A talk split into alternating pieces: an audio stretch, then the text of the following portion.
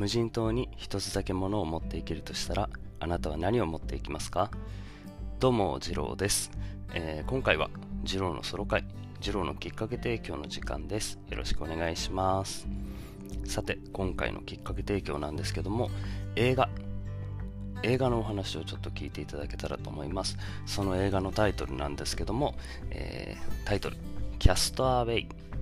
という映画についてお話をさせていただこうと思いますのでよろしくお願いします。はい、ではですね、まずこのキャストアウェイなんですけども、主演はトム・ハンクス、監督はロバート・ゼメキスのこのタッグが再びということなんですけどもあの知ってる方は知ってると思うんですけどあのトム・ハンクス主演の超有名なあのいいいい映画として挙げる方もたくさんいらっしゃると思います。フォレスト・ガンプ一期一会という映画を、えー、撮ったのがロバート・ゼメキスっていう監督さんでその時の主演もトム・ハンクスだったっていうその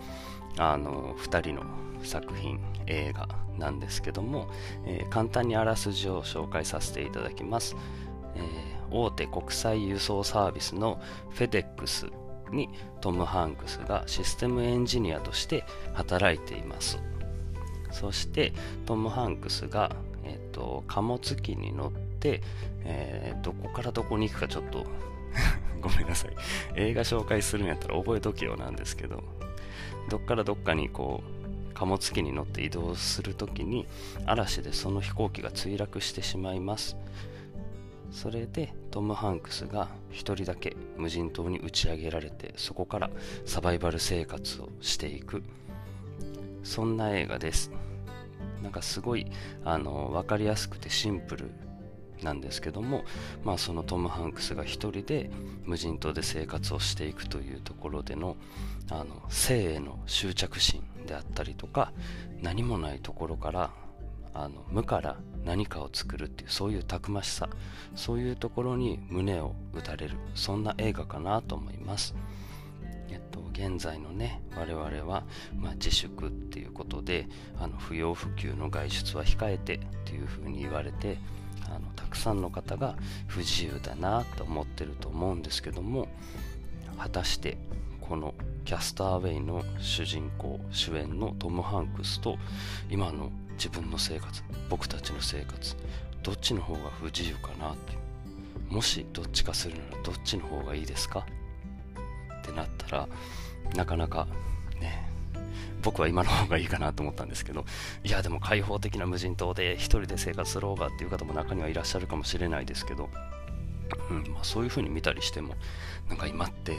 こんなねしんどい世の中やけど恵まれてるなって思えるかもしれませんしそういう意味でも今見ていただきたいなとも思ったのでちょっとお話しさせてもらってます、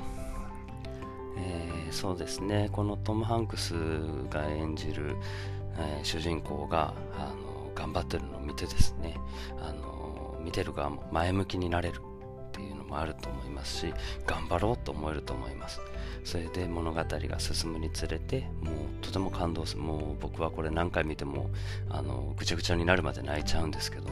そういう感動シーンもあるというあの見たことない方はぜひ一度見ていただきたいなと思います。あの時間はたくさんある方が多いと思いますのでね、えっと、僕はちで見たかな。ネットフリックスかアマゾンプライムどっちかで見たと思うんですけどあのそれで見れるんでぜひ見てもらえたらと思います。まあ、あのところでと言いますか、最初に、あの聞いてた無人島に1つ持っていくとしたら何持っていきますか？っていうのなんですけど、